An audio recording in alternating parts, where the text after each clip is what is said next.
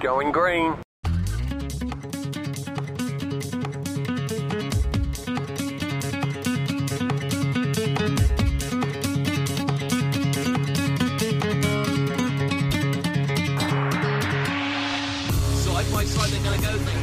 Coppice. Here, and own teammate Lewis Bibby trying to go down inside. You can see that train is forming. Hickling runs wide, and now they're going to all try and thread the needle here. Two wide, they're going to go. Maybe three trying to go to the grass. Round outside. Oh, that's brave. That's incredibly brave. And I think he might have just got it sorted. On the brace he goes. No, he's got a slide. What a drift. What a move. Oh my goodness gracious me. Lewis Bibby. Pass of the season. Vous êtes dans le podcast de Live Sim, c'est Jackie Ratzenberger. Nous nous retrouvons ce soir pour parler d'e-sport avec Tanguy et notre invité que vous connaissez déjà puisque nous avons eu la joie de l'accueillir pour ses chroniques régulières dans le magazine. Pourtant ce soir, nous n'avons pas invité le pilote mais le team manager du Real Championship. Vous le savez peut-être, l'un de ces pilotes s'est qualifié pour la finale mondiale de F1 2017 qui aura lieu le même week-end que le dernier Grand Prix de la saison. Et un peu avant l'événement, il nous a paru intéressant d'en parler avec quelqu'un qui est très impliqué et qui doit compter les heures qui le séparent d'Abu Dhabi. Comment vas-tu, Richard Arnaud?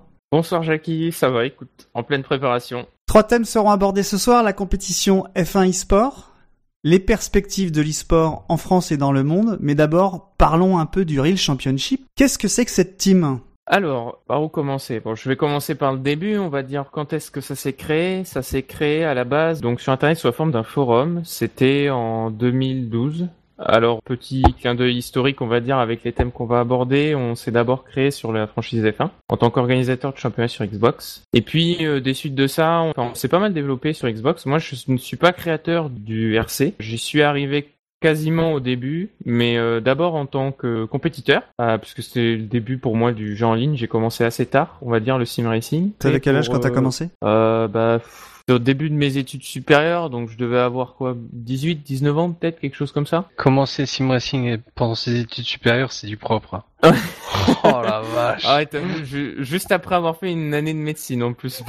Tout ça pour au final y rentrer d'abord en tant que compétiteur, puis modérateur. Puis au final, je me suis un peu pris au jeu, et puis la personne qui gérait ça au départ, donc euh, Woody, à qui je fais un petit coucou s'il écoute ce podcast, qui m'a proposé de prendre un peu plus d'implication, donc au niveau de, on va dire, plus l'aspect comme marketing, parce que c'était aussi ma branche d'études. Des suites de ça, on a décroché avec Bandai Namco de co-organiser un championnat officiel. Alors à cette époque-là, on se situe en 2015-2016. Et puis ça s'est bien passé. Du coup, suite à ça, bah, on avait besoin de passer en statut associatif, parce que bah, pour euh, plus se développer dans le partenariat, l'organisation d'événements, on avait besoin d'un statut juridique. Et puis des suites de ça, naturellement, il m'avait proposé de passer à la présidence, que c'est lui qui a créé en soi le premier statut associatif en mars 2015 à l'époque. Et puis euh, des suites de ces championnats-là, on a vu le potentiel qu'avait l'e-sport, et puis euh, on était déjà présent non en tant que compétiteur en faisant des interligues, ce genre de choses. Et puis on s'est dit rapidement, bah, pourquoi pas carrément, plutôt que d'être uniquement une ligue, parce que ça impliquait quand même une certaine gestion, enfin il y avait beaucoup de turnover, etc. Pourquoi pas devenir une équipe? Parce qu'on était un groupe assez soudé qui faisions quand même pas mal de, gros temps à l'époque sur F1 au niveau mondial. Et puis bah, on a commencé comme ça, en, en glissant petit à petit vers le terrain de l'e-sport et plus de l'équipe e-sportive. Bah là maintenant on est fin 2017, donc en deux ans, bah, on s'est étendu à ce qu'était à la base un championnat sur F1 à une team qui est présente sur euh, quasiment tous les supports et tous les jeux aujourd'hui. Tous les supports, vous les avez tous. Le rallye, euh, je sais qu'il y a, il me semble qu'il y a 10... Oui, on a du rallye, on a du dirt, du WRC, on a du Assetto Corsa. Alors on n'a pas de Project Cars, enfin plus en tout cas. Forza Motorsport,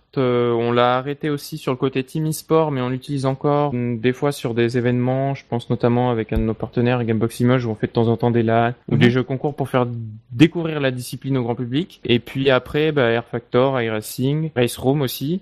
Et puis on est en train de, bah, F1 forcément, oui. Ouais, ouais. J'avais oublié le principal. On réfléchit en ce moment parce que Grand Turismo Sport a annoncé quelques petites choses avec la FIA, donc euh, c'est en projet de ce côté-là, voilà. Vous êtes combien pour animer tout ça? Euh, alors au total dans le bureau associatif on est sept. Moi qui gère on va dire un peu plus la donc au niveau de la présidence donc bon je passe le côté administratif mais le côté plus stratégie et un peu marketcom. J'ai euh, Pierre Olivier, donc euh, plus connu sous le pseudo Depielo Gaming, qui est youtubeur aussi, qui gère un peu lui aussi la stratégie com partenariat. J'ai une personne, donc euh, Jules, qui est lui depuis quasiment les tout débuts que je suis au RC aussi, qui gère lui plus l'aspect relations humaines. C'est un peu notre psy de l'équipe, c'est-à-dire pour maintenir les liens entre tous les pôles et tout ça. J'ai une personne à la vidéo parce qu'on fait des émissions mensuelles qui vont reprendre en fin d'année là. J'ai une autre personne à l'animation, on va dire plus réseaux sociaux, site internet, tout ça, plus rédactionnel. Puis après, j'ai quelques autres personnes qui sont aussi pilotes dans l'équipe parce qu'on pilote quasiment tous aussi en parallèle à côté et qui nous aident à faire de temps en temps des petites animations vidéo. Enfin, on essaye de tirer maximum de tous de nos expériences personnelles et professionnelles pour animer tout ça et puis c'est redécoupé ensuite au-delà de ce bureau-là vers un capitaine d'équipe, c'est-à-dire qu'il y a en gros un capitaine pour iRacing. Donc iRacing c'est un peu particulier parce que tu as un capitaine pour la F1, un capitaine pour la GT et un capitaine pour le NASCAR. Et après, bah, pareil, tu as des capitaines par jeu un sur F1,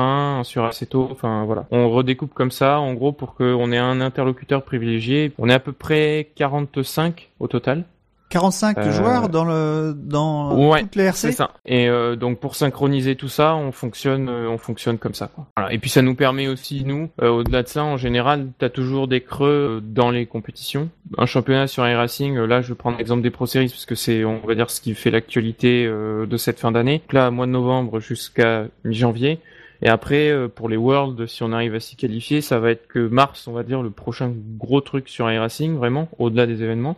Donc du coup, entre-temps, là, bah, ça se trouve, bah, c'est là où Grand Turismo Sport va démarrer, par exemple. Donc ça nous permet d'avoir des activités en continu et on arrive pas trop mal à jongler avec les calendriers de toutes les compétitions. Pour qu'en gros, tout le monde, on arrive à animer quand même pas trop trop mal, je pense, toute la communauté pour que chacun soit promu, on va dire, à juste valeur. Quoi. 45, c'est un, je veux pas dire que c'est un petit nombre, c'est un nombre raisonnable. Euh, 45, c'est 45 joueurs qui sont euh, qui ont pour objectif la compétition avec titre à la clé, ou c'est aussi euh, parmi ces gens-là des gens qui viennent pour rouler euh, sans avoir forcément l'envie de briller en compétition très majoritairement, et là-dessus on s'en cache pas, ça se voit un petit peu dans la com. Quand on recrute quelqu'un, c'est pour, on y va vraiment pour de la compétition, et ce qu'on propose, et on va dire entre guillemets notre savoir-faire, c'est de quelqu'un qui vient chez nous, on va dire, euh, on établit un peu son profil sur ce sur quoi il veut aller, et on l'oriente tout de suite en championnat et en championnat international. Donc euh, c'est vraiment une volonté là-dessus. Après, on a toujours des membres qui sont un peu plus, on va dire,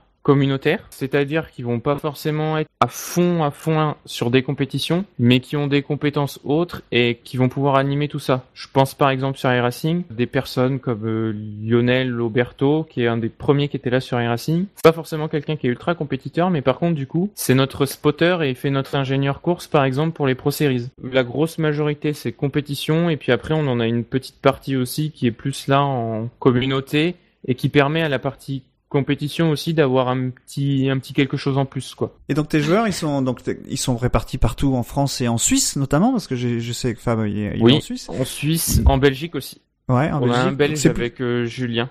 C'est plutôt francophone quand même. Ouais, oui, c'est exclusivement francophone. Euh, on n'a pas développé l'international pour un temps, pour l'instant. Ça viendra peut-être, comme pour tous les projets. Euh, on fera ça quand l'effectif sera prêt aussi. Enfin, voilà, c'est c'est des choses auxquelles on a pensé, auxquelles on a réfléchi, mais pour l'instant, c'est pas la priorité première. Et du coup, alors tu parlais tout à l'heure de, de recrutement, d'un profil. Tu définis euh, le profil qu'il a aujourd'hui, par exemple un joueur qui a une envie de, de, vous rejoindre, comment ça se passe? Vous voyez dans, dans quoi il roule et vous lui proposez quelque chose? Est-ce que tu peux aller un peu plus loin là-dessus? Alors, soit la personne que nous on va voir qui ne fait pas partie d'une team française parce qu'on a une euh, sorte de charte en interne là-dessus où on va pas recruter de pilote qui est déjà dans une équipe francophone. Donc du coup, si on a un pilote libre qu'on repère, on va le contacter. Donc là, on sait déjà ce sur quoi il roule, etc. En général, c'est des gens qui sont déjà en compétition. Donc là, on va plutôt chercher à regarder comment le faire performer et lui montrer un peu ce qu'on peut apporter en termes d'état d'esprit, on va dire surtout. Et puis bah, de pouvoir travailler en équipe, etc. Voilà, que ce soit pour des réglages, etc.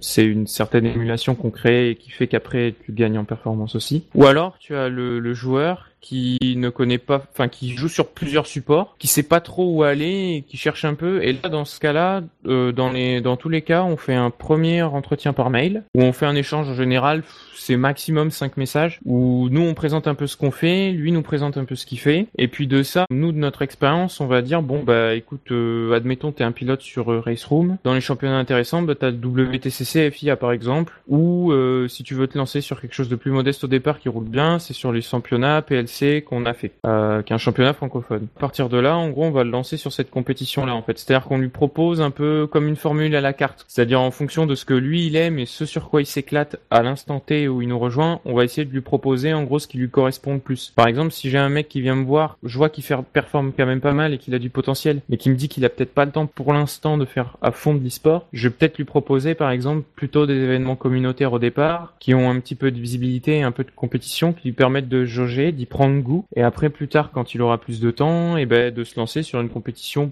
plus pro. Des suites de ça, de cet entretien mail, on fait un entretien oral, où là, bah, ça permet de faire quand même plus connaissance que par écrit on va dire que l'écrit c'est un peu le premier tri, presque dresser son petit CV, son petit parcours quoi. Et puis après des suites de ça, en général quand il y a l'entretien oral, enfin c'est que c'est bon pour les deux parties. Et puis euh, moi je présente après plus ce qu'on fait en interne. Et puis on fait un mois d'essai. Pendant ce mois-là, la personne qui veut nous rejoindre est totalement immergée dans la team. Enfin c'est comme si elle était officialisée. Si tant est qu'on se laisse un mois pour se découvrir tous les deux, c'est-à-dire pour que lui, le pilote, voit euh, que ça correspond bien aux attentes qu'il avait par rapport à ce qu'on a nous présenté. Et puis nous, dans ce qu'on a vu à travers le pilote, qu'on voit que ce qu'il nous a présenté lui aussi correspond bien à ce qu'on cherchait aussi à l'issue de ce mois-là. Et puis si à l'issue de ce mois-là ça se passe bien, et ben on continue et puis voilà. Est-ce que c'est déjà arrivé que finalement ça ne colle pas, que euh, ça ne donne rien? Oui, oui, oui, ça peut arriver. Soit bah, parce que il peut arriver que soit le pilote se trompe dans ce qu'il recherche, euh, soit nous, hein, qu'on ait mal établi le profil et que bah, ça ça colle pas forcément avec ce qu'on recherchait, ou même euh, plus hasardeux, on va dire, euh, bah, ça peut être un événement de vie qui arrive au pilote en question et qui fait que bah, pour une raison X ou Y, il peut plus rouler au moment où il était là, et après, du coup, ce qui fait que ça continue pas. Mais oui, ça peut ça peut arriver.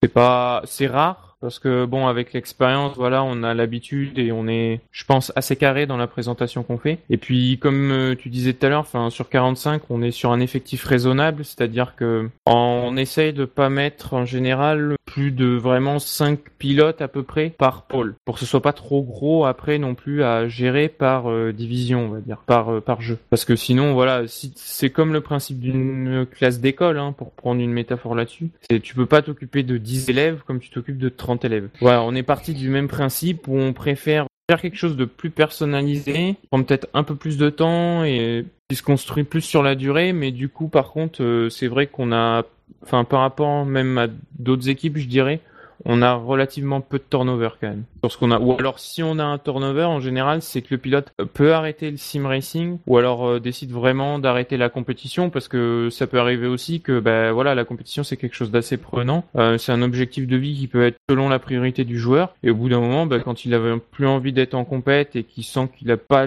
d'autre chose à apporter, qu'il veut passer à autre chose, il suit son cours et puis voilà. Et même quand ça se termine, on va dire que ça ne le fait pas, ça se passe pas mal. Donc euh, c'est, enfin ça reste dans du positif quoi. Moi je vois ça surtout aussi au niveau compétition parce que effectivement moi j'ai arrêté la compétition parce que j'en avais assez de m'entraîner. C'est c'est quand même prenant. Euh, mm. J'imagine que tu as tous les niveaux malgré tout dans ton effectif. Tu as des, mm-hmm. des joueurs qui roulent dans les meilleurs temps euh, mondialement on va dire et puis d'autres qui ont un, je vais pas dire qu'ils sont pas le, c'est pas le haut niveau donc c'est pas le bas niveau non plus mais c'est. Ils sont tous, euh, j'avoue qu'en règle générale ils sont tous plutôt au haut niveau après, ça veut pas dire que, par exemple, des personnes qui nous rejoignent sont d'office des personnes de haut niveau. Ce qui est vraiment déterminant, je pense, réponse plus que vraiment le niveau brut, même pour un recrutement, pour bondir à ce qu'on disait tout à l'heure, c'est vraiment la motivation. Parce que c'est ce qui va faire que tu vas te tenir à tes entraînements dans le temps et c'est ce qui fait que tu vas performer sur des compétitions à l'international. Parce que sur le sim racing, on est sur un domaine qui est ultra compétitif dans le sens où t'as quand même peu de coûts entre guillemets parce qu'on est passionné de sport auto à la base, donc ça reste quand même très proportionné par rapport à du sport auto en termes de coûts. Cette motivation-là, en général, fait le niveau, donc en fait, on trie surtout sur la motivation. Au niveau des effectifs, en général, on arrive tout le monde à chaque fois à se mettre à peu près dans les mêmes dixièmes. On n'a pas de très très gros écarts de niveau. Ça peut arriver pour euh, des membres plus communautaire. En règle générale, c'est assez homogène quand même. Et alors les entraînements, ça se passe comment du coup? Vous en avez tous les mercredis, euh, tous les jeudis, enfin je, je sais pas. Ça, dépend des emplois du temps. Enfin, ça dépend des pôles et des emplois du temps de chacun, un peu des compétitions. En général, quand il y a compète, euh, on essaye de se fixer un ou deux soirs par semaine en commun. Et après, on roule euh, bah, en fonction de nos emplois du temps, un peu chacun de notre côté. Mais on passe beaucoup de temps à échanger. C'est-à-dire qu'on a un groupe général où tout le monde, toutes les simus sont présentes, ce qui fait qu'on peut avoir un effet d'expérience, genre bah, par exemple, euh, enfin sur du Air Factor ou du iRacing, c'est là où par exemple la technicité du réglage est le plus développée. Donc du coup, ça va aider forcément nous dans notre connaissance tous les autres pôles qui ont parfois des réglages moins développés, mais on peut les aider dans leur analyse. C'est sur ce genre de choses. C'est surtout beaucoup d'échanges aussi à côté, texte ou vocal euh, via notre Discord qu'on a au niveau de la team. Et après, euh, en compétition, bah, ils essayent de se fixer régulièrement, ouais, un, deux soirs par semaine pour euh, en commun. Je veux dire que pour un bon entraînement, pour un sim racer, on va dire qu'une petite heure par jour, c'est bien et un peu plus, genre le week-end ou veille de compétition, tu fais deux heures quoi. Normalement, tu peux quand même développer un très bon niveau en faisant du 10-15 heures par semaine. Ça reste 10-15 heures à trouver, mais bon, étant donné qu'on est assez clair sur ce qu'on recherche aussi, vu qu'on est plus dans une démarche compétitive, les gens savent en général à quoi s'attendre quoi. Ils se doutent que c'est pas en jouant une heure tous les 36 du mois ou Non non mais c'est que évident. ils- qui vont aller battre le champion du monde en titre euh, à l'international. Mais après, on n'a pas genre par exemple un jour déterminé où c'est entraînement etc. On on est assez mobile là-dessus, c'est l'avantage d'internet aussi, de pouvoir euh, faire ça en fonction de chacun et puis d'avoir un effectif réduit au tous. Surtout, ça simplifie aussi énormément la tâche là-dessus en termes de logistique, dans le sens où bah quand t'as trois quatre personnes à synchroniser, euh, c'est pas comme si t'en avais 10 ou 15 quoi. En termes d'organisation, on se on se jauge un peu euh, en fonction des besoins de chacun quoi. Et donc en termes de résultats, on vous voit régulièrement. Moi, moi, je vous suis sur Facebook, mais parce qu'on se connaît, enfin voilà. Mais ça se passe comment les résultats? T'es satisfait de ton année là?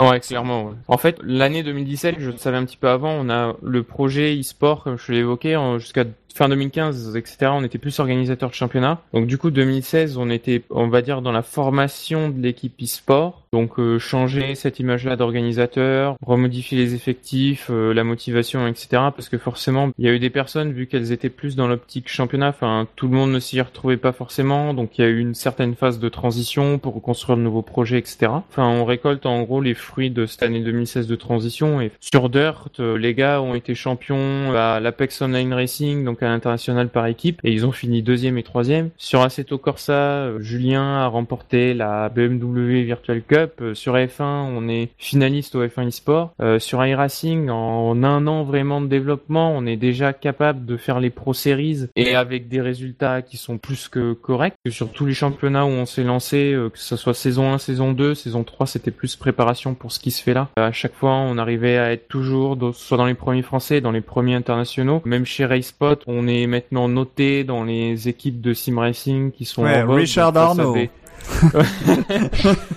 Face à des équipes comme la Coanda, la Redline, etc. Alors on n'est pas encore dans les top 5, mais on commence à être vu par les observateurs dans des mentions honorables ou ce genre de choses. Donc enfin en un an c'est vraiment énorme. Sur Race Room, bah, on a fait plusieurs fois euh, le championnat WTCC, la division 1. D'ailleurs Cyril pour la prochaine course à Macao a réussi à, à se qualifier parce qu'on a dit on allait on va le mettre un petit push. Sur Air Factor 2 on s'est lancé en VEC. On avait peut-être même pas prévu de s'y lancer dès cette année, mais au final on en a eu l'opportunité et en plus euh, les gars font aussi un super boulot. Et sur WRC on est en développement. Wilson qui a remporté le concours euh, là WRC 7 à la Paris Games Week est de plus en plus régulier dans les points. On a Corentin aussi qui est en travail aussi là-dessus. Non vraiment l'année 2017 en termes de résultats c'est l'explosion quoi on va dire. Du coup il faudra tenir ça aussi l'année prochaine parce que forcément de faire ces résultats là bah, t'es forcément attendu au tournant plus tard donc maintenant ça sera cette transition là qu'il faudra qu'on fasse attention. On est Ah. plus que satisfait. Tu parlais tout à l'heure de la finale de la F1 eSport. Je pense que Mhm. c'est intéressant d'en parler un petit peu, même un peu plus, parce que c'est vraiment quelque chose qui a été étonnant pour moi qui suis la F1. Tu le sais, hein, je suis au SAV, enfin j'étais au SAV. Oui, oui, oui. Je suis toujours dans cet environnement-là, j'adore toujours la F1. Je me demandais quand est-ce que la F1 allait s'intéresser à l'e-sport et la vente de la F1 à Liberty Media, qui est le nouveau propriétaire et qui a dégagé Bernie Ecclestone. Et il a fait, il a fait du bien au sport, mais Dit, hein.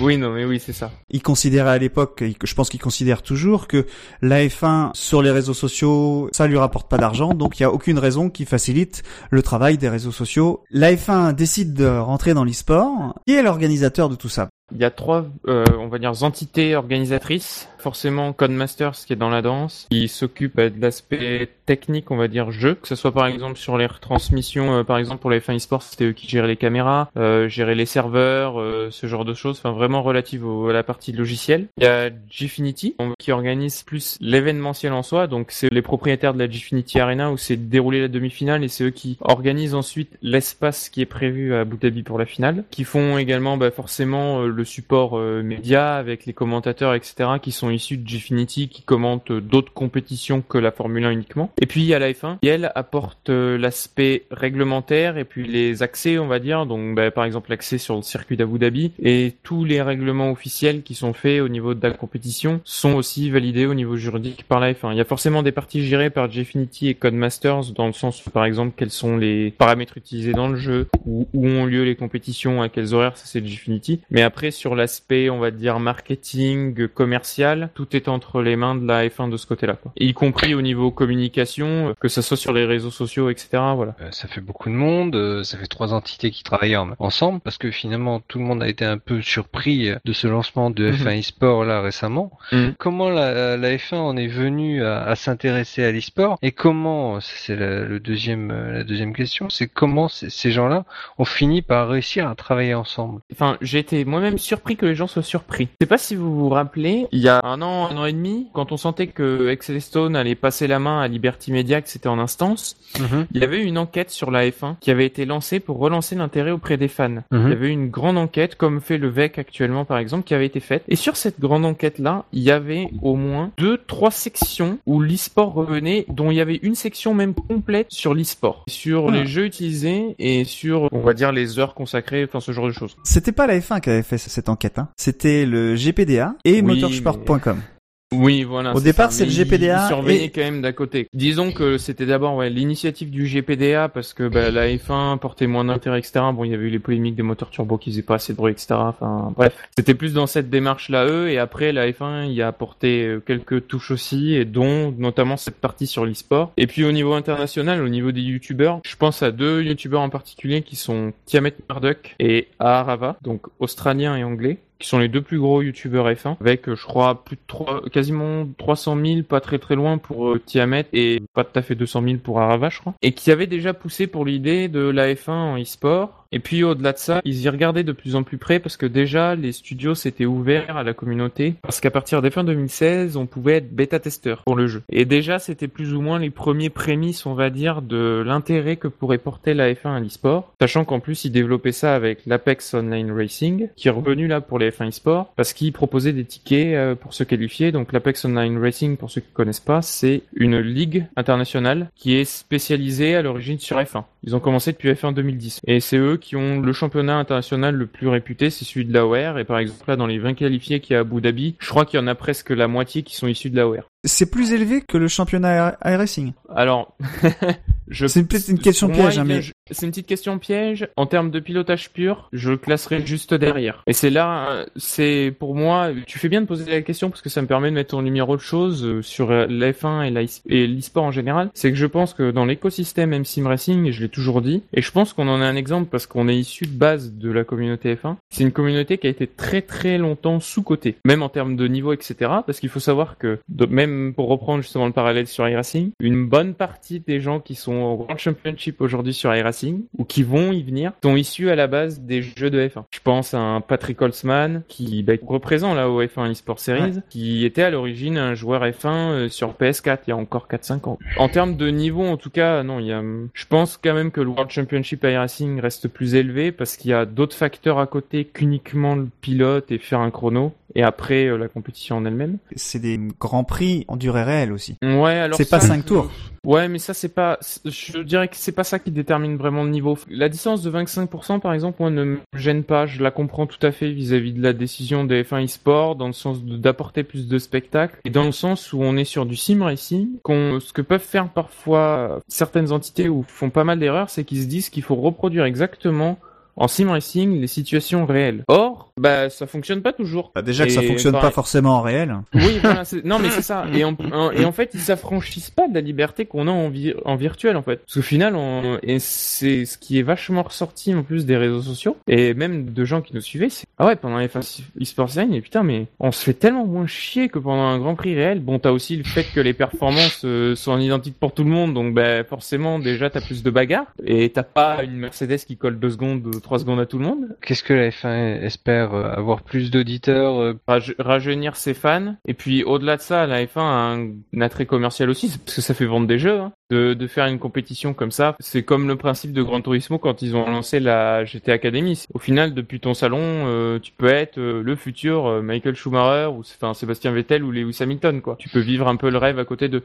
C'est sur cet aspect-là qu'ils y gagnent, on va dire. La F1 doit y gagner un Ah bah, petit peu la- en pourcentage ah bah, avec les F1, royalties. Ils gagnent mais, en euh, pourcentage avec les royalties. Hein. Est- Est-ce qu'on sait par exemple sur un jeu qui Mhm. soit en, en téléchargement ou sur DVD, euh, quelle part euh, du prix euh, la F1 se met dans la poche? Non, il n'y a pas de chiffre exact qui traîne, mais euh, je les ai pas en tête parce que j'avais vu une étude là-dessus, mais c'était sur le jeu vidéo en général. Le sim racing est un cas un peu particulier parce que sur un jeu vidéo, tu développes en tant que studio ton univers propre et t'as pas une question de licence officielle puisque la licence c'est toi-même en fait. Mhm. Donc euh, sur le sim racing, on sait pas exactement quelle est la part, euh, la part Je pense que c'est une- la F1. C'est une part minime hein, le jeu hein, pour la F1. Je- Ce qui fait gagner la F1 aujourd'hui, c'est les, c'est les droits TV. hein. Ouais, mais je suis moins, Ah oui. je, suis- je serais moins affirmatif que ça, tu vois, sur le fait que le jeu ne leur fasse pas gagner tant que ça. quand même. Non, non, mais c'est, c'est, je de- pense que c'est, c'est une part, mais je, je pense pas qu'elle est. euh, Oui, non, mais c'est pas 10, 50% 20% du prix, hein, tout c'est cassé. sûr, voilà. Non, non, non. Oui, voilà, on doit être sûrement dans les ordres de quelque chose comme entre 20 et 30%, je pense, quelque chose comme ça. Mais bon, Et, euh, 20% sur euh, le nombre de jaquettes vendues, euh, ça commence à faire des chiffres.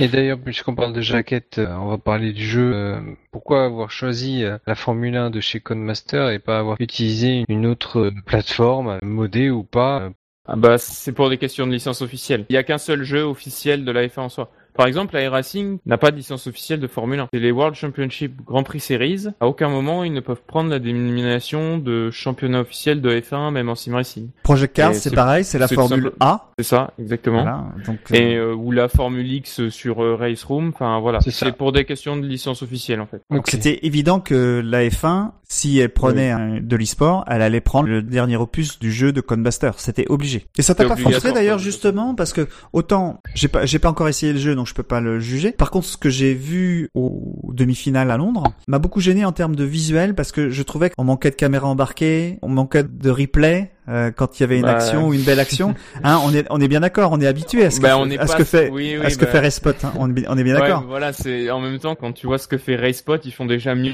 que ce que fait la télé elle-même. Et encore, pour te dire même, c'est en quelque sorte moins pire parce que ce qu'il faut savoir, c'est que même pour les F1 eSport, ils ont sorti un patch qu'ils avaient eux en avance pour les demi-finales avec un mode TV où tu avais quand même les écarts et tout que tu pouvais suivre. Parce qu'à la base, ça, tu ne l'avais pas. C'est que quand tu switchais sur le pilote que tu avais son écart par rapport au leader. C'est pour ça que ça me Ah. fait penser justement que Codemaster n'avait pas du tout prévu que la F1 euh, s'intéresse à l'e-sport pour la F1. Peut-être que tout simplement, c'est comme tous les jeux qui sortent aujourd'hui. On Oui, sort un jeu qui n'est pas terminé et on le termine au fur et à mesure. Oui, ouais, mais là, non, on, on est en visibilité là. Hein. C'est pas le Bah joueur oui, mais moyen le là. Hein. le- bah, ça nous permet d'aborder un sujet et c'est un des problèmes du sim racing aujourd'hui. Il y a deux différences entre les gens qui possèdent la connaissance du sim racing et les attentes des sim racers et les gens qui investissent dans le sim racing. L'un des soucis majeurs qu'il peut y avoir dans le sim racing aujourd'hui, c'est qu'on a deux entités qui ont encore un peu de mal à communiquer. C'est les gens qui veulent investir dans le sim racing, donc par exemple la Formule 1, et les gens qui bah, connaissent le sim racing et on va dire euh, tout ce qui en fait ses mécanismes et son intérêt quoi. Donc les joueurs ou les communautés en règle générale. Et dans beaucoup de cas, justement par rapport à cet aspect visuel, c'est tout simplement parce que bah, les gens investissent. Bah, vu qu'ils n'ont pas la connaissance de la communauté et qu'ils viennent pas la prendre, ils font ça un peu presque à l'arrache. Et c'est vrai que nous on se dit, s'ils avaient consulté ces personnes-là, c'est sûr qu'ils auraient pu mieux faire. Ça reste, on va dire, sur du grand public. Moi j'étais plutôt satisfait, j'ai pas trop de reproches à leur faire, mais parce que je connais un peu le jeu et la mécanique aussi. Au niveau de la retransmission, voilà, ça paraissait quand même assez propre. C'était pas fou quand tu vois. Ah, moi, les le replays me manquaient, spot, hein. Voilà. Ça, le souci du replay, c'est pas implémenté dans le jeu de toute façon. Et c'est le problème euh, où on en revient un peu là-dessus, euh, entre guillemets, console PC, ou sur le fait que F1 est plus un jeu console de base, et donc Ah, sur bah les voilà. fonctionnalités qui sont implémentées,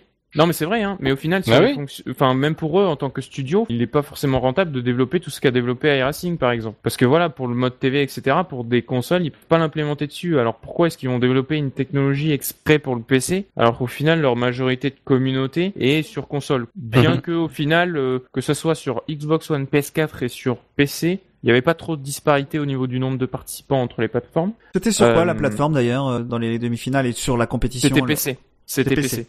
Parce qu'ils avaient quand même prévu euh, pour euh, avoir des serveurs dédiés ou ce genre de choses. Parce que, bah, comme d'habitude, hein, de toute façon, là-dessus, au niveau de l'e-sport, c'est ce qui fait un peu polémique, euh, on va dire, parfois dans la communauté, c'est si on regarde les titres aujourd'hui, dans tout ce qui est sorti, Race Room est sorti dans les jeux plus récents, c'est du PC. Assetto Corsa, c'est du PC. Il Mhm. est venu sur console parce qu'ils avaient besoin un peu de sous. Dirt Rally, c'est un jeu développé à la base sur PC. iRacing PC. Project Cars, projet premièrement d'habitude sur PC.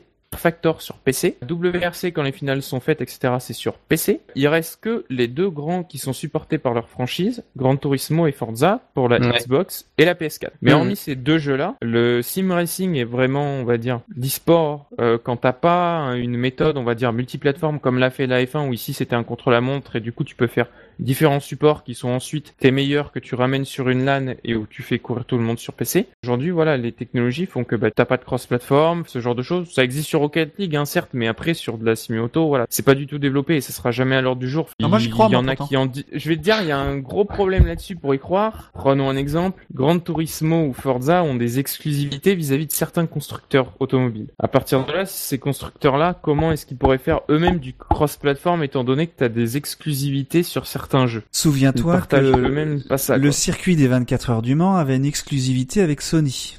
Aujourd'hui, il est sur iRacing, il est sur euh, Forza, il est sur Gran Turismo. Donc, Oui, mais ça change pas le problème du cross-platform, ça. non, non, mais Parce que je veux dire, que c'était, pas. jusqu'à il y a encore euh, 3-4 ans, il n'y avait que Sony qui l'avait. Oui, bah comme la licence sport, Les contrats c'est d'exclu- fini ça.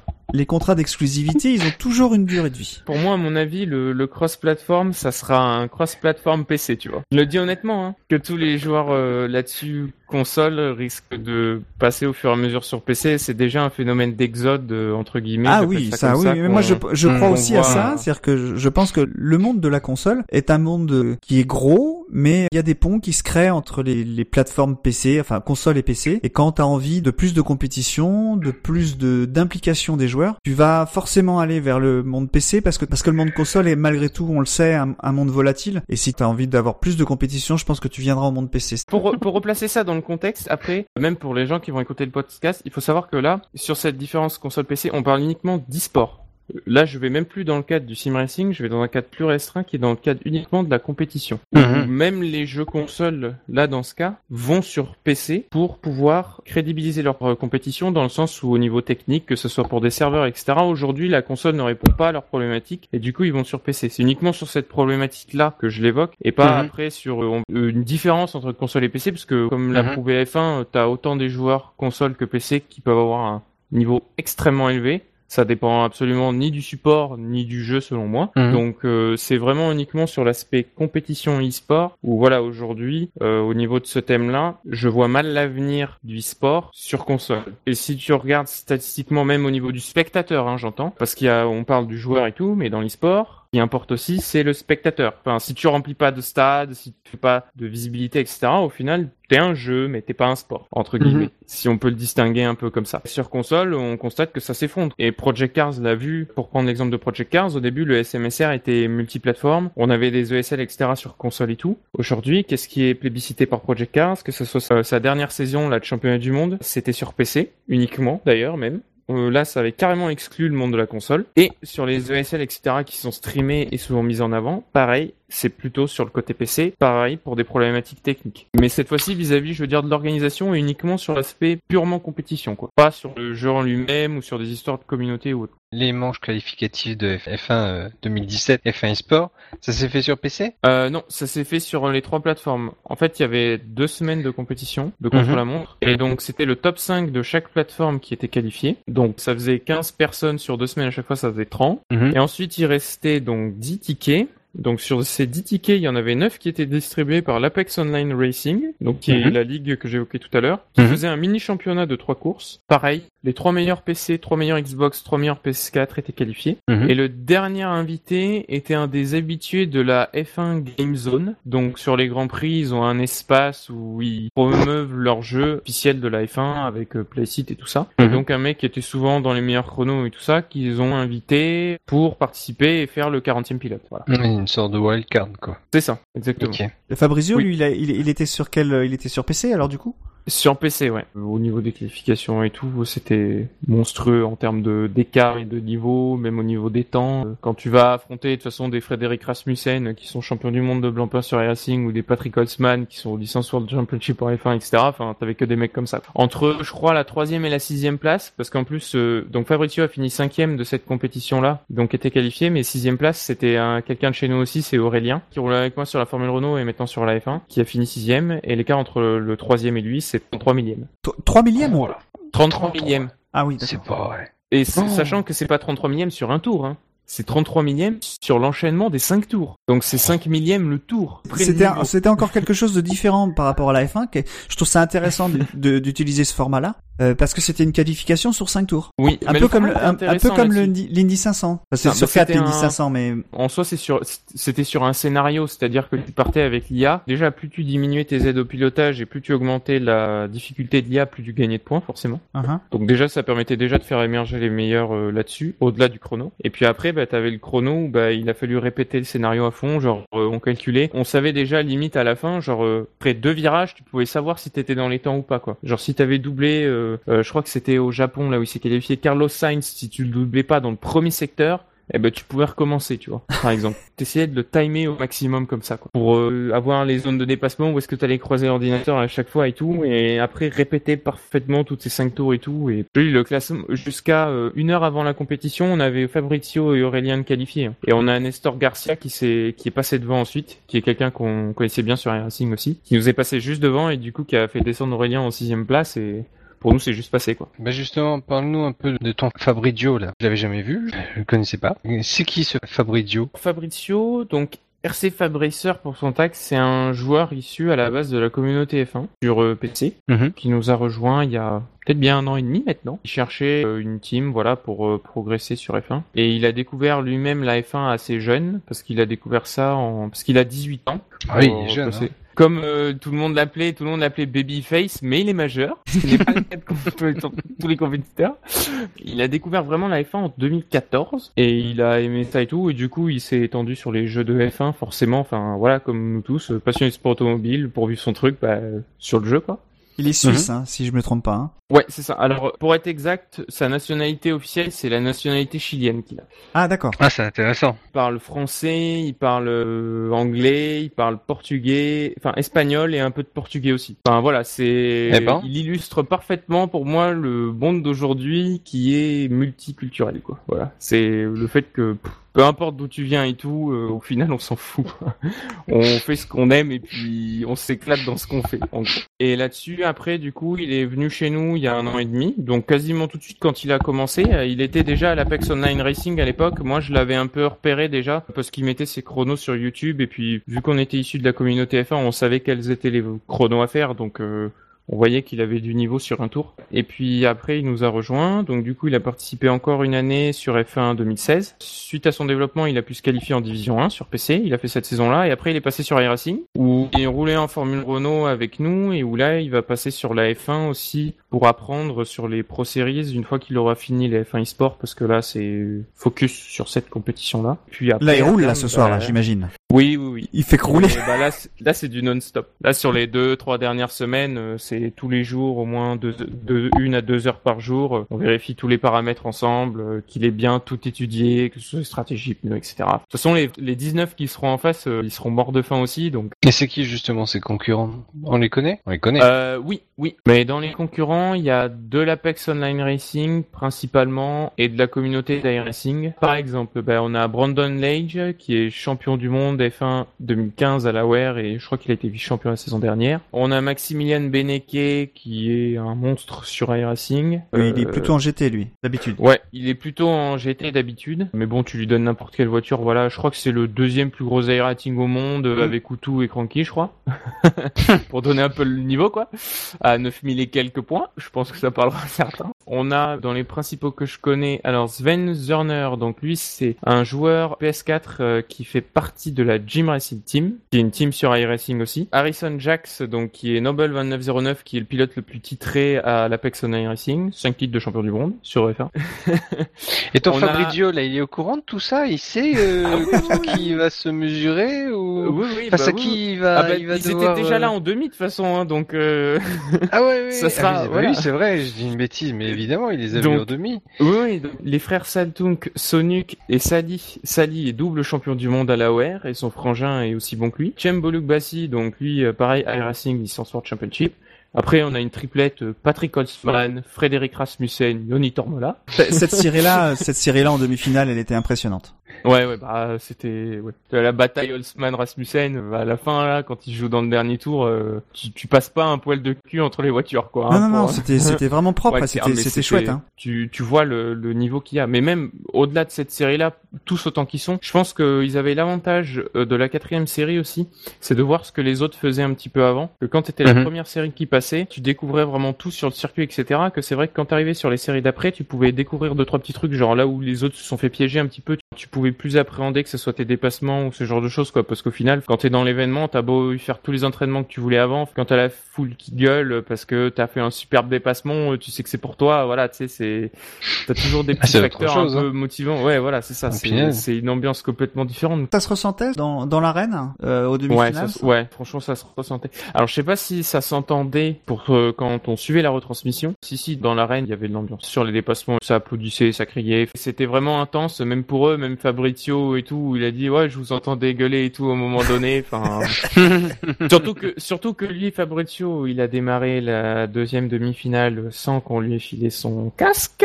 Ah, Donc il a fait deux ouais. tours sans son. Ah ouais, C'était pratique ça, hein. de conduire qu'au visuel quoi. Donc on s'est fait une petite frayeur là-dessus. Euh, sans parler après du petit accrochage euh, où là il m'a mis dans tous mes états. Moi c'était 20 minutes les plus longues de ma vie mais bon. De toute façon, il y a ces monstres 1 2 3, c'est il y a que des monstres. Voilà, il y a pas à remettre en cause le niveau, c'est un niveau euh, tu mettrais ça même en World Championship sur Air Racing parce que je posais la question tout à l'heure, ils ont tous le niveau pour y être. hein. C'est niveau sim racing, c'est le top du top quoi. La, la finalité dans tout ça, il, il gagne quoi déjà à la fin? Alors à la dehors de la fin- visibilité, bien évidemment. hein. Alors c'est les trois premiers qui remportent des prix. T'as quelques goodies qui sont filés pour euh, l'ensemble des participants. Pour le vainqueur, il y a un week-end intégralement payé, donc c'est le dimanche accès paddock au Grand Prix d'Abu Dhabi. Donc c'est l'accès euh, full access. Il sera un des pilotes, un des personnages dans le prochain jeu F1 2018. Donc il sera déclaré comme champion F1 eSport 2017. Et du coup, ça voudra dire qu'il aura le droit de participer automatiquement à la demi-finale des F1 eSport 2018. Au-delà de ça, euh, il gagne 2000 dollars en cash. Seulement? Euh, oui. Oh, Et punaise. après, c'est la- le montant en cash n'est pas énorme. Après, c'est C'est, c'est la euh, F1, hein, ils gagnent pas beaucoup d'argent. Non, mais justement, c'est ce que je, c'est ce que je Mais dis. Le mec, mais il c'est est champion du monde, il va se taper. Non, non, non, 2000 attention, il est pas champion du monde, il est champion champion F1 e-sport. F1 eSport. Pour être champion Ouais, du monde, il faut dans- avoir un tampon FIA. Oui, mais dans l'esprit des gens. Oui, non, Dans mais dans l'esprit des gens, il est champion du monde F1 2017. Après, ils ont fait plus sur... Mais je pense que c'est parce qu'ils sont vraiment en test aussi là-dessus. C'est-à-dire qu'ils ont fait ça de façon un peu timide. T'as un pass aussi, alors sauf pour les grands prix d'Australie, Singapour et Brésil pour être exactement précis, qui te permet d'être accompagné d'une personne de ton choix, tout frais payé à un des grands prix de la saison. Donc ça comprend deux Mhm. paddock pass, euh, plus les paddock club tickets, plus l'avion, plus l'hôtel, plus euh, Ah le oui, ça vaut des transfert sous, hôtel ça. à circuit. Voilà. Ça, ça Ouais. Là, il y en a pour, là, il y en a pour euh, 15-20 000 euros. D'accord. Euh, Ok. Ouais, puis si Allez, tu fais ça ça à Monaco, c'est sympa. Oui, voilà, par exemple. Monaco n'étant de toute façon pas dans les circuits exclus, donc c'est bon. Ensuite, pour le second, tu as le paddock pass pour le dimanche à Abu Dhabi, plus un grand stand ticket, donc c'est pas le ticket paddock club où là t'as le droit d'aller comme tu veux dans le paddock avec les écuries, etc. C'est t'as un accès quand même plus général à toutes les tribunes et tout ça. Et tu as 1000 dollars, mais à dépenser dans les Émirats Arabes Unis. Oh, les cons. Donc C'est tu peux pas t'acheter une bière.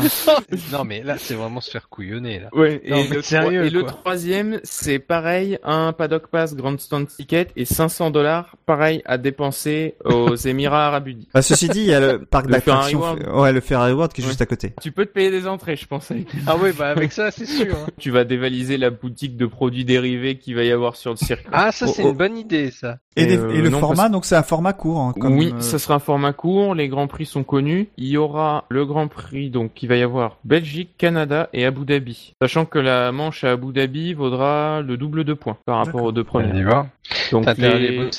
Et ça dure combien de temps Alors c'est sur deux jours. Je crois que le 24 de mémoire, il y a une course. Donc ça doit être soit le Canada, soit Spa. Et le 25, il y a euh, les deux manches suivantes. Et organisation impériale oblige, je ne suis pas à l'heure actuelle capable de vous dire qu'est-ce qui sera streamé ou pas. Non. C'est Parce intéressant. qu'on ne sait pas. C'est intéressant ça. Euh, c'est comme euh, à Londres où la première partie des courses n'était pas diffusée, les premiers, les- la première course sur Ouais. les deux. Là, je, n- on ne sait pas laquelle sera diffusée, Oui, oui, enfin oui. ou lesquelles. Euh, pour moi, c'est un vrai problème. hein. Ah bah, je suis ça, entièrement sûr, d'accord. c'en- est un, ça, on est, on est totalement d'accord là-dessus, mais bon. Ouais, mais comme tu disais tout à l'heure, l'e-sport ça fonctionne aussi bien parce qu'il y a des pilotes, mais aussi parce qu'il y a un public. Mm. Si euh, moi ça me fait penser à d'autres compétitions, où le, le stream était réduit de même et même pire encore, le public sur place, c'est contre-productif ce genre de choses. Hein. Quand tu veux faire de e-sport et que tu veux euh, faire de euh, avoir une certaine visibilité. Euh, Ça, c'est sûr. Surtout de pas profiter de l'événement euh, sur site, quoi. Parce que c'est pareil, même pour eux, en termes de revenus, il y a des gens qui se déplacent pour aller voir ça. Bah oui. Là, ils Là, payent des billets. Aujourd'hui, c'est tombé là. C'était, il y a eu les finales de League of Legends là, il y a pas très longtemps. Enfin, je sais pas si vous avez eu la photo du stade qui est rempli, mais c'est comme si vous mettiez tout le stade de France, quoi. Quoi. Bon, alors on est sur du League of Legends, c'est sur un autre niveau. Le sim racing, on en est encore au développement. Bien que je pense qu'on arrivera à un niveau supérieur à terme. Peut-être euh, l'un des seuls à le penser, mais je pense. Moi, je pense que tu es optimiste quand même. Pas tant que ça. Bah, justement, quelle transition Euh, Parlons de l'avenir. Parlons de l'avenir et des perspectives pour l'e-sport automobile. D'abord, on va déterminer un petit peu de quoi on parle. T'en as un petit peu évoqué, mais pour toi, c'est quoi la définition de l'e-sport? Alors, d'abord, je vais Automobile, même, hein. avant de je Ouais. vais d'abord, avant même de définir l'e-sport, je vais définir le sim racing. Attention, Tu me on a essayé de faire ça à la, à la fédération. Oh. euh, Et on a eu des problèmes. Là, c'est le moment où tu vas avoir de la pub, des commentaires et vous pouvez commencer à mettre vos mains sur les claviers. C'est parti.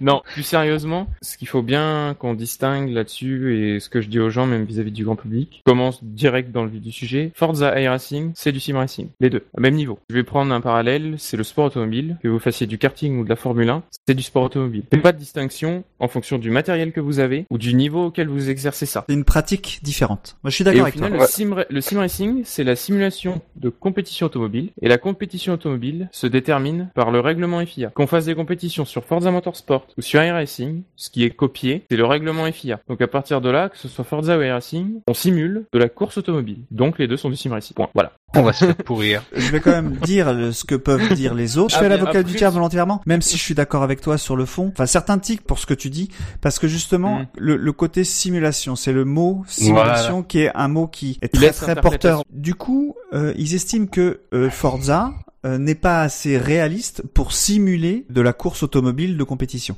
Donc voilà, ça c'est ça c'est ce qui est euh, évoqué souvent quand on parle de Mais sim- ils ont pas, ils ont pas totalement tort là-dessus. Hein. Mais après, il faut reconnecter ça avec ce qu'on a dit avant dans le podcast même, c'est-à-dire euh, de quand on parle de l'e-sport sur euh, console PC. Quand j'évoquais uniquement le sujet de l'e-sport, pur et dur, qu'aujourd'hui, et ce, que je trouve dommage, c'est que par exemple, là, t'as cette école-là, mais au final, euh, dans les compétitions sim racing aujourd'hui, que tu vois les F1 eSport Series, que tu vois Race Room avec le championnat FIA WTCC, que tu vois la Sim Racing Expo, les compétitions majeures de sport automobile, si on accepte l'exemple de Forza, mais c'est un exemple parmi tant d'autres. Ils sont tous au volant, sur un siège baquet, voire, euh, bon, pour la Sim Expo, où ils avaient des dynamiques, etc., voilà. Mais de toute façon, le modèle du Sim Racing tend vers cet aspect plus simulation-là.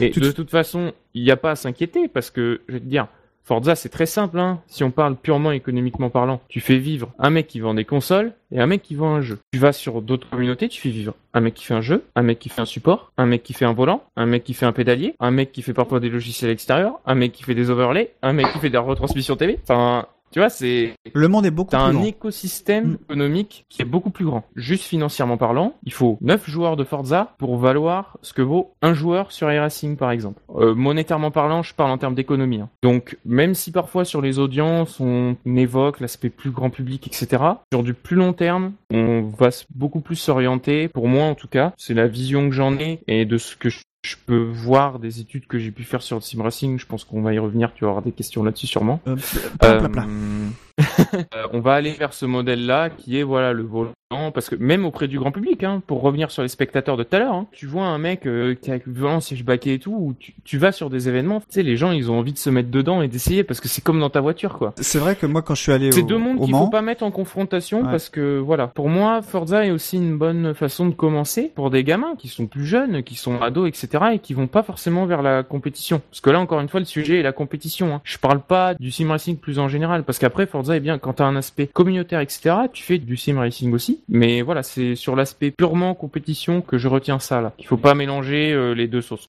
Tu vois, moi, quand je suis allé au Mans pour la compétition Forza, euh, j'étais évidemment, parce que je viens pas de ce monde-là, je viens pas du tout du monde console, je suis beaucoup plus vieux, ça n'existait pas à mon Mhm. époque. Et donc, évidemment... Tu vas critiquer des joueurs manettes alors que tu joues au clavier. C'est ça que tu veux me dire? Ah, mais moi, j'ai joué au clavier au départ. Moi, j'ai commencé par les claviers, il y avait pas de Non, volant à mon époque. Je te, char- je te charrie. Ouais, je sais, je sais, mais malgré tout, quand je suis arrivé euh, dans l'arène et que j'ai vu que les joueurs jouaient quasiment tous en vue arrière avec une manette, euh, pff, j'arrive pas à Bah, m'enthousiasmer. T'as pas d'immersion. Par Et contre, ce le- que j'ai vu, et j'ai vu des choses intéressantes malgré tout, j'ai vu euh, une science du placement qui était incroyable. Il y avait un, un pilote qui faisait une erreur, une toute petite erreur, il y en avait quatre qui rentraient. Je sais qu'il y a une compétition qui était, qui était très haut niveau. Ça, je l'ai bien vu, je l'ai bien compris. Oui. C'est juste que c'est pas... Bah, c'est sur l'immersion. hmm, c'est Ouais, pas... c'est pas, c'est pas ma Il cam. manque, je- un, je- il manque un petit, il Ouais. manque un petit truc. Euh, Tu l'évoques toi en tant que plus spécialiste, mais auprès même du grand public, parce qu'on vend souvent, euh, enfin, ce que les studios vendent, hein, parce qu'on va pas se mentir là-dessus, que bah ils touchent plus de monde parce qu'ils ont la console, la communauté, blablabla. Aujourd'hui, si je te donne un chiffre exact, j'ai pas calculé cette saison, hein, parce que les chiffres ont encore augmenté et mes chiffres datent de ce début d'année-là, parce que je laisse toujours passer la période de Noël au niveau des audiences quand je remets mes stats à jour pour chiffrer vraiment euh, qui a acheté les jeux, etc. Parce qu'en général, aux périodes de Noël, il y, y a toujours des nouveautés qui se font. Sur les spectateurs, Forza, entre les deux années, a perdu 13%. Et iRacing, dans le maintenant, par exemple, sur la F1, a pris 23%, sur le NASCAR, 147%, et 101% sur le Blancpain. Le pourcentage, ça me parle bien, mais la base, c'est quoi Alors En la base en nombre, en fait j'ai pris exactement les vues sur YouTube de chacune des manches des compétitions que j'ai ramené à un pourcentage parce que par exemple sur iRacing sur le championnat du monde de F1 tu as 15 manches quand sur Forza euh, avec le Forza RC il y avait un total de 5 manches retransmises. Non, mais ce qui m'intéresse, c'est pas de savoir le, cette base-là. Ce qui m'intéresse, c'est, par exemple, on parle de 2000 spectateurs, on parle de 3000, on parle de 5000, enfin voilà. Alors sur Forza par exemple on est passé de quasiment 60 000 spectateurs à 50 000 et sur iRacing pour prendre juste l'exemple de la F1 on est passé de 88 000 cumulés sur la saison à 100 wow. à plus de 100 000. Ah oui, alors ça, ça me surprend vraiment. Ah, c'est bon ça.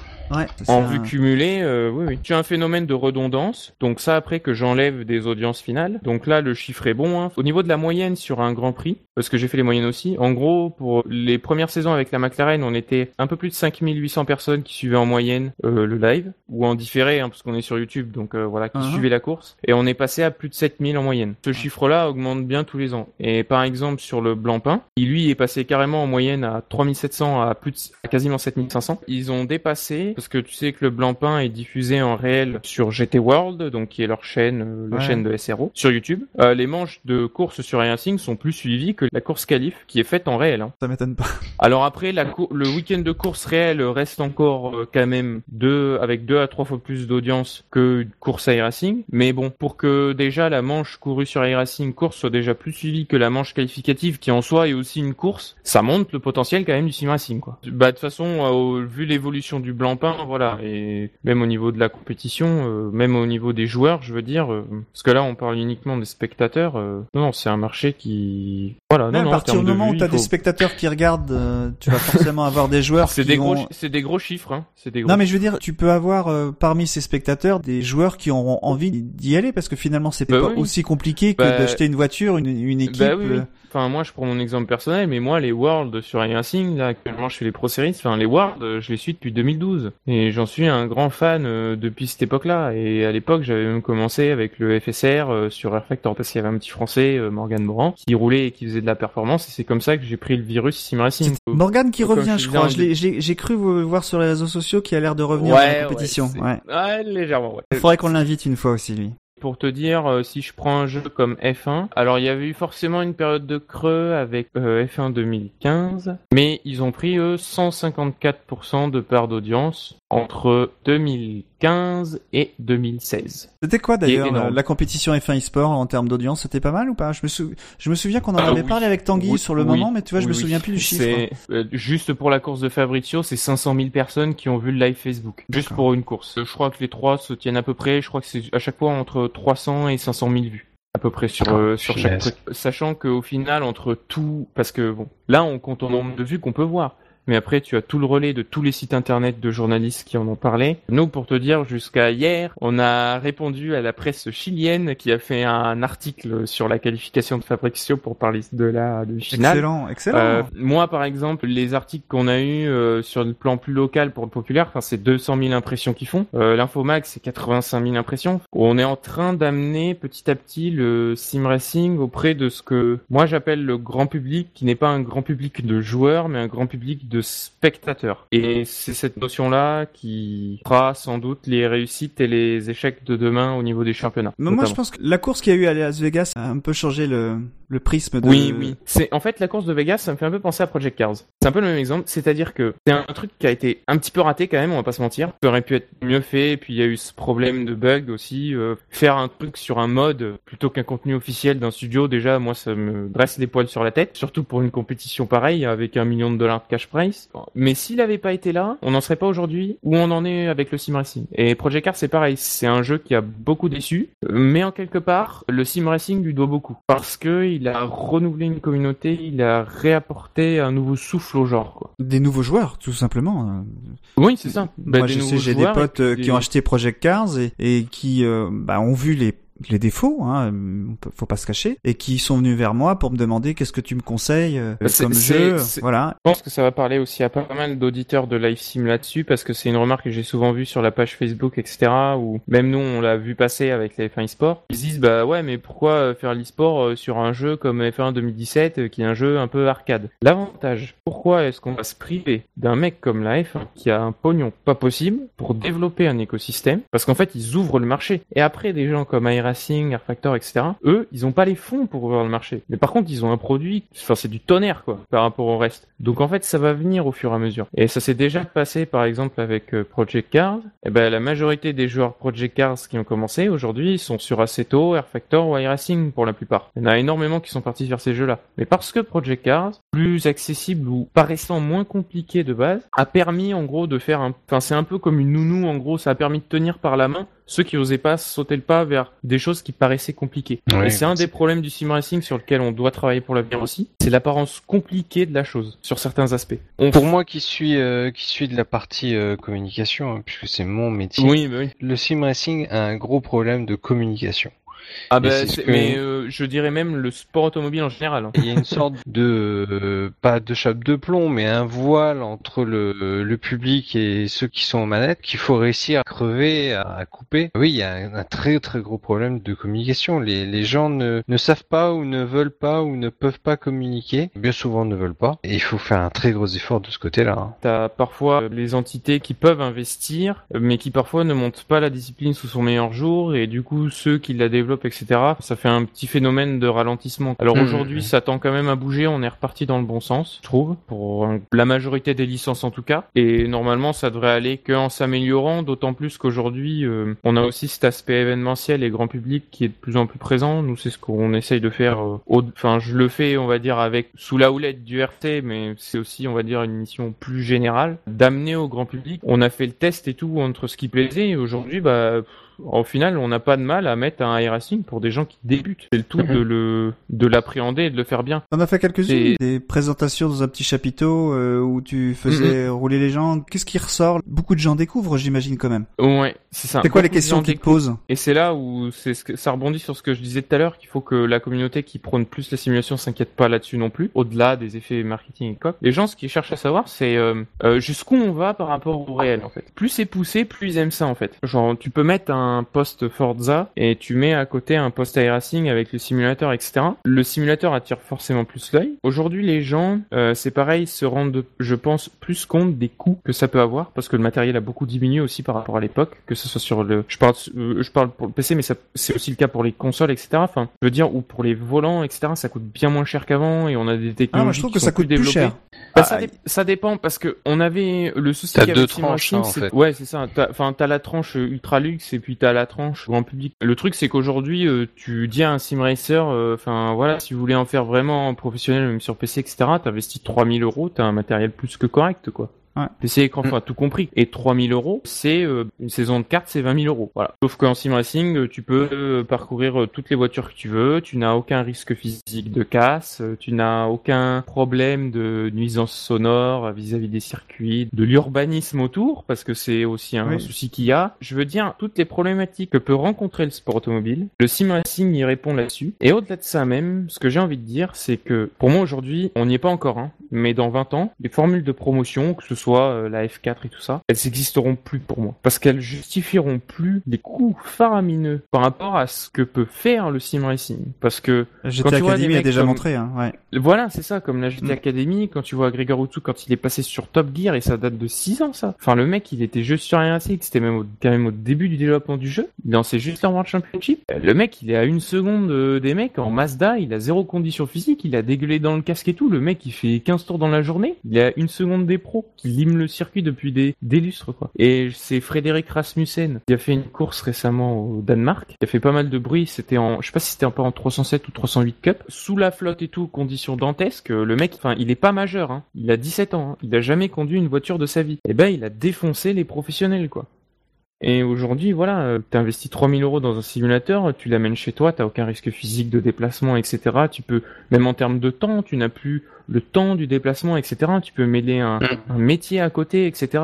Développer une image, etc. Enfin, en fait, c'est reconnecter le sport automobile à toute cette jeunesse. On est actuellement dans une phase de transition où là, au début, c'est des fans de sport automobile qui veulent vivre leur passion et qui transposent ça sur le sim racing. Mais demain, ça sera des gens qui aiment le sim racing, qui aimeront ensuite le sport automobile. On tend de plus en plus vers ça. Aujourd'hui, des jeunes, etc., bah, le jeu vidéo, c'est une composante culturelle énorme. Si la F1 s'y intéresse, euh, enfin, iRacing se développe de plus en plus, euh, Forza aussi, voilà, a beaucoup de succès euh, sur Microsoft, Gran Turismo développe des championnats FIA, enfin, il n'y a pas de hasard, c'est parce que le sport automobile a perdu à un moment donné trop sa communauté, et aujourd'hui, toute cette communauté, bah, elle a trouvé un moyen, on va dire, de, de plaider à ça, et c'est le sim racing. Développement, oui, mais euh, développement sans sous, non. Forcément. Si on veut que le sim racing euh, version e-sport ou version communautaire euh, se développe, il va falloir qu'il y ait des sous. L'e-sport ne va pas se suffire euh, de l'achat de DVD ou de titres. Il va falloir évidemment que, comme c'est déjà le cas, des entreprises s'y intègrent, s'y intéressent, y investissent. Est-ce que demain, on peut espérer voir, par exemple, dans le sim racing, ce qu'on voit aujourd'hui dans le sport automobile, c'est-à-dire des entreprises qui n'ont pas forcément grand-chose à voir avec le sim racing, mais qui décident de sponsoriser un pilote, une team pour des compétitions. Est-ce que tu penses que ça c'est possible?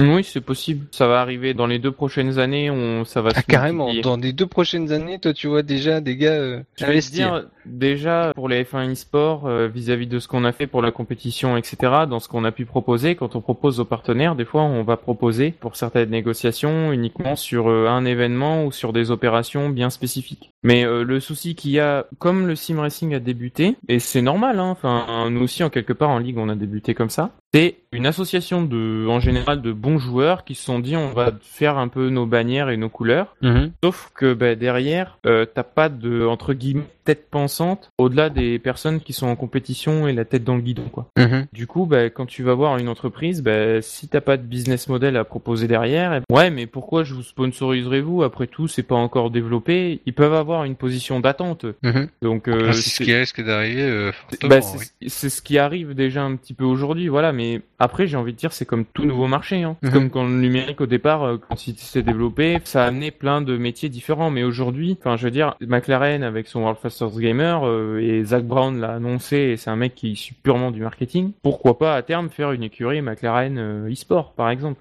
Mais là, Euh, on est encore dans le dans le domaine. euh, Il y a une équipe euh, déjà de sport auto qui décide d'investir dans, euh, dans l'e-sport. Ça dépend de ta cible. Mm. Mais moi, par exemple, je sais que je discute avec pas mal de banques. L'un des problèmes euh, des banques, euh, c'est de faire rajeunir leur clientèle et d'attirer des jeunes. Et le marché de l'e-sport, euh, aujourd'hui, on est en pour parler avec un certain nombre d'entre elles, elles y sont pas insensibles.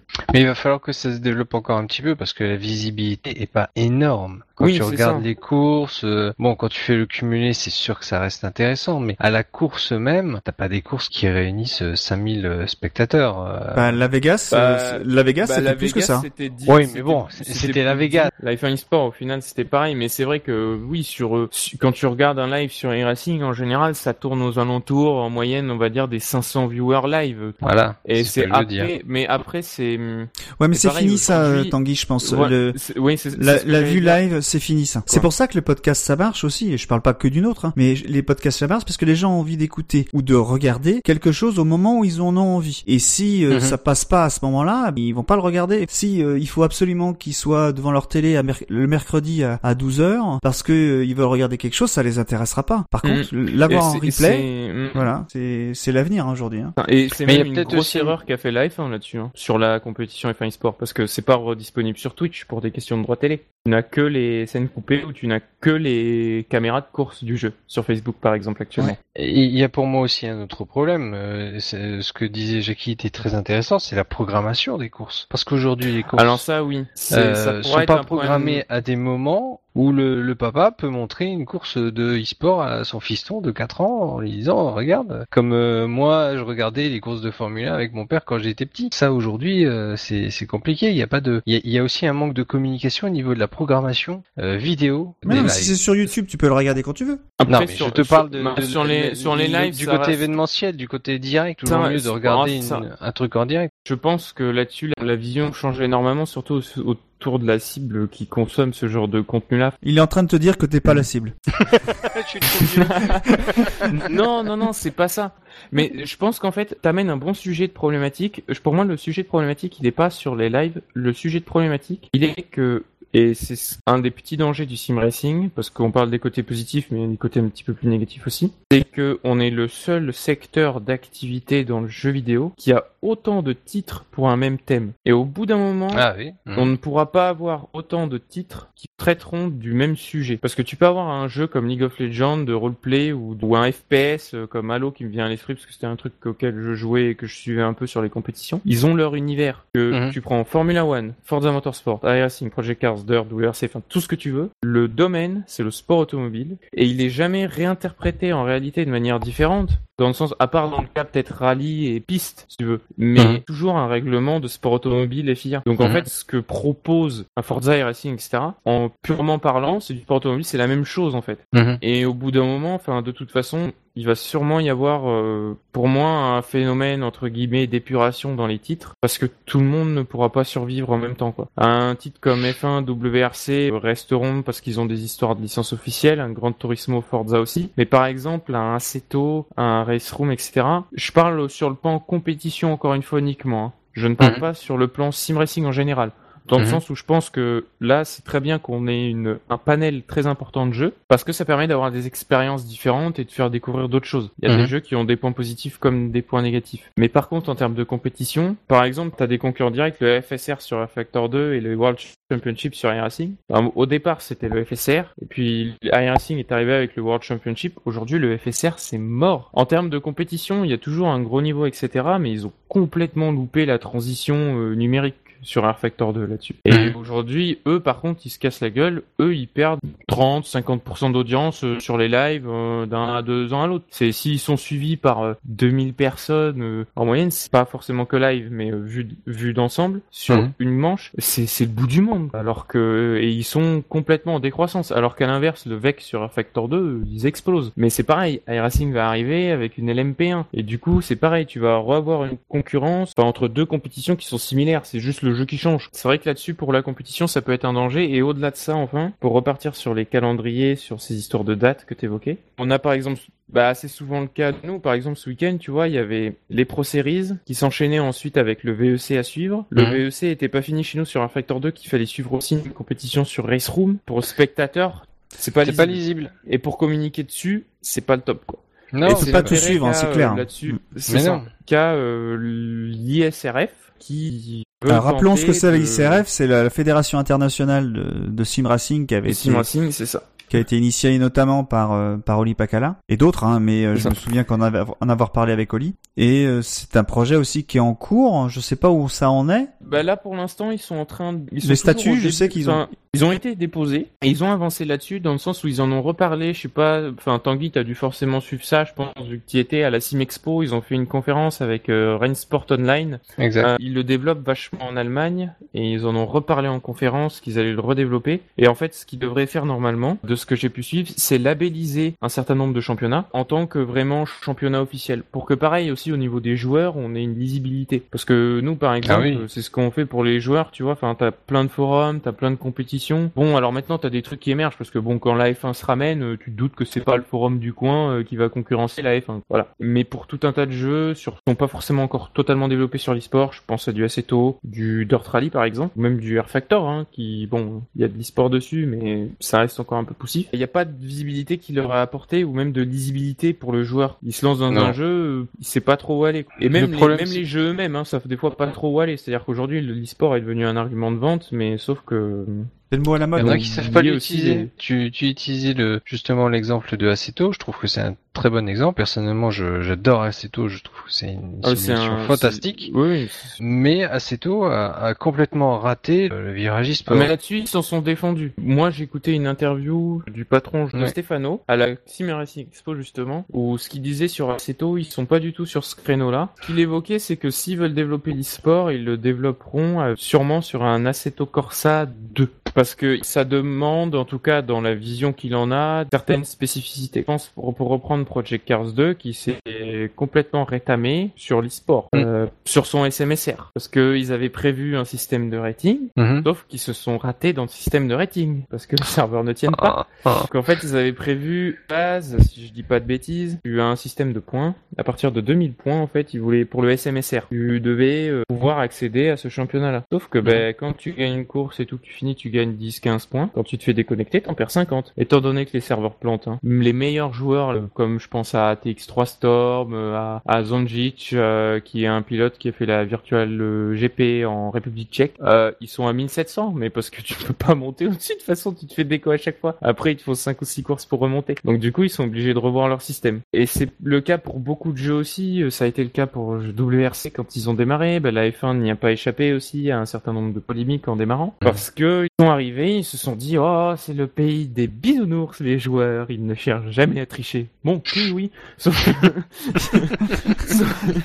sauf, que, enfin, ils ont oublié que le contexte de l'e-sport, c'est de la compétition. Donc, à partir du moment où il y a compétition, le but, c'est d'être dans les règles, à la limite ultime des règles. Tu pousses le truc au maximum. Sauf qu'ils ont pas prévu ça, tu vois. Mais même quand tu fais un forum où t'avais une ligue, tu savais ça. C'est déjà arrivé, une petite modification de fichier, des conneries du genre. Enfin, c'est quelque chose qui a toujours existé dans l'e-sport. Et c'est comme si ces entités-là, parfois, arrivaient au pays de Candide et se disaient, euh, on a des joueurs, ils sont sympas, ils sont mignons, on va pas avoir de problème, tu vois. Pour euh, une grande partie, quand ils ont commencé, ils se sont fait rétamer, quoi. Ils se sont fait rétamer là-dessus sur leur première saison.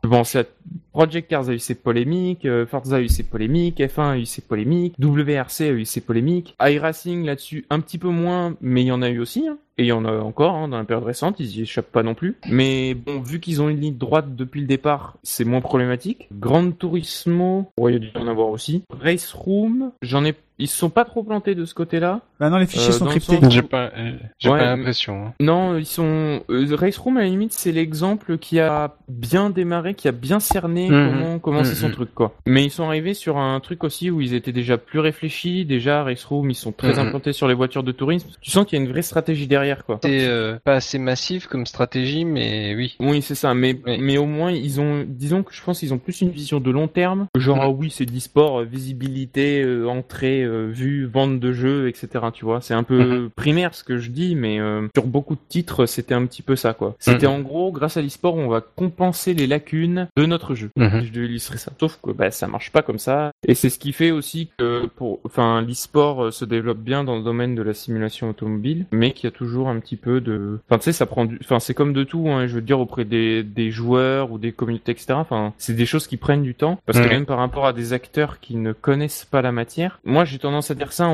c'est tout le problème que peuvent rencontrer certaines startups, etc., où on nous explique ce milieu-là, mais on vit dans un monde un peu d'assurance, c'est-à-dire que les gens qui investissent ça ont besoin d'être rassurés de ce sur quoi ils investissent. Et même dans le domaine de l'e-sport en général, même encore, c'est un domaine qui se développe, il n'y a pas de souci là-dessus, mais il y a toujours un certain phénomène de volatilité. Et il y a une certaine bulle numérique aussi qui se crée, auquel il faut faire attention. Donc ça, c'est le côté, on va dire, plus prévention auquel il faut faire attention au niveau du développement de l'e-sport et notamment du sim racing. Mais je pense que le sim racing a moins fait d'erreurs déjà dans ses débuts que l'e-sport lui-même en général quand il a débuté. Et dans le sens où, je vais dire un truc un peu primaire aussi, mais euh, ce pourquoi je pense que le sim racing dépassera euh, un très grand nombre de domaines de l'e-sport, c'est parce qu'auprès des parents, alors certes les parents d'aujourd'hui ne seront pas les parents de demain, parce qu'on n'aura pas, grandi dans le même monde. Moi je le vois aujourd'hui pour rebondir sur les stands, tu mets des gamins dans un playset, bah, les parents ils sont contents, tu vois, même eux ils se mettent à jouer dedans et tout, tu vois. C'est c'est le vieil argument qui dit ah, les jeux vidéo ça rend, enfin c'est débile hein, de dire ça, ça rend violent ou c'est pas bien, j'aime pas quand t'es devant la console, etc. Mais si tu joues à un jeu de voiture, eh ben tu vas voir qu'auprès des parents, mais il y a pas de problème. Ah, moi, ça passe très bien avec ma fille. Je suis très content qu'elle euh, qu'elle fasse du sim racing. Je préfère ben qu'elle voilà. roule avec Non, moi qu'elle regarde et une connerie à Et aujourd'hui, par, par- et, bah, tu vois, et aujourd'hui, par exemple, c'est un argument, tu vois, moi je l'évoque là. Mais qui aujourd'hui dans le sim racing évoque ça dans son discours? Quasiment très très peu de gens. Donc Mhm. j'espère que de ceux qui écouteront ce podcast, euh, vous pourrez ressortir cet argu- argument-là. Et même pour le développement de l'e-sport, pour parler communication aussi, là-dessus je fais un petit message de prévention auprès des joueurs. Euh, N'ayez pas honte de dire ce que vous faites, bordel de merde. bah oui, Parce que- c'est vrai.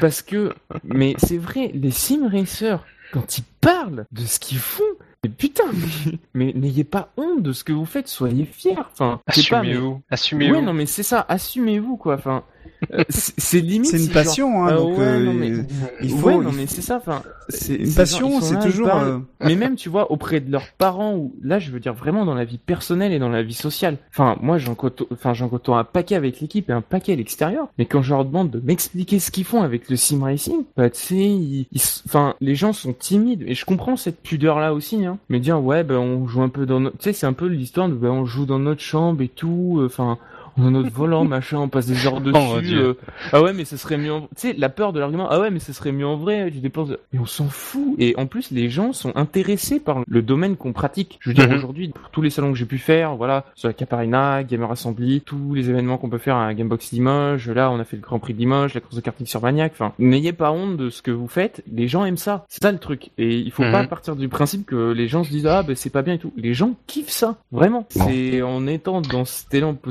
que même ça va déjà décomplexer la communauté en règle générale et, ça va amener un autre grand public qui va être les familles, etc., euh, vous allez en parler. Il y a un gros effort de communication à faire même pour les sim racers eux-mêmes. Voilà. Vous n'êtes pas un mec euh, qui euh, est dans son grenier, qui joue avec son volant, etc. Vous êtes un mec qui fait de la compétition, c'est officiel, c'est retransmis en live. Vous pouvez afficher vos couleurs, vous avez vos noms d'affichés, vous n'en avez pas honte. C'est comme pour un sport réel et vous vous éclatez dans ce que vous faites, donc soyez-en fiers. Voilà, c'est tout ce que j'avais à dire là-dessus, mais je pense que c'était important de donner ce point-là. quoi.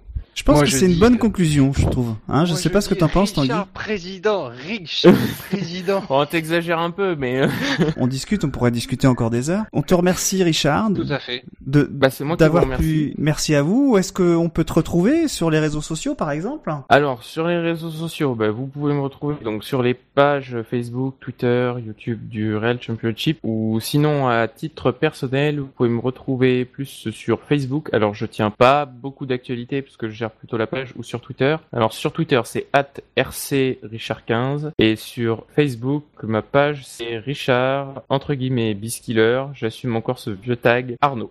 Voilà, simplement.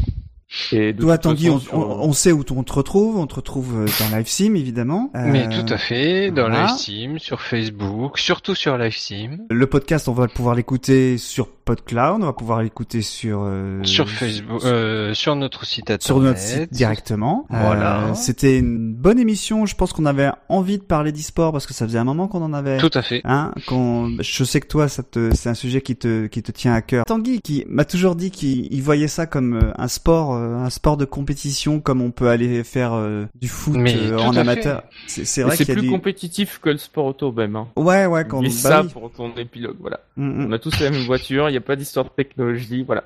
ouais. Je ne vais pas discrécer plus, mais je laisserai ce petit, je glisserai ce petit mot de la fin que je n'avais pas mis dans le reste. Je vais finir par euh, ce que je dis toujours à la fin d'une d'une émission. J'espère que cette émission, qui sera, je pense, un peu plus longue que, que les précédentes, vous aura plu. Pour finir, je vous dirai qu'une chose restez branchés.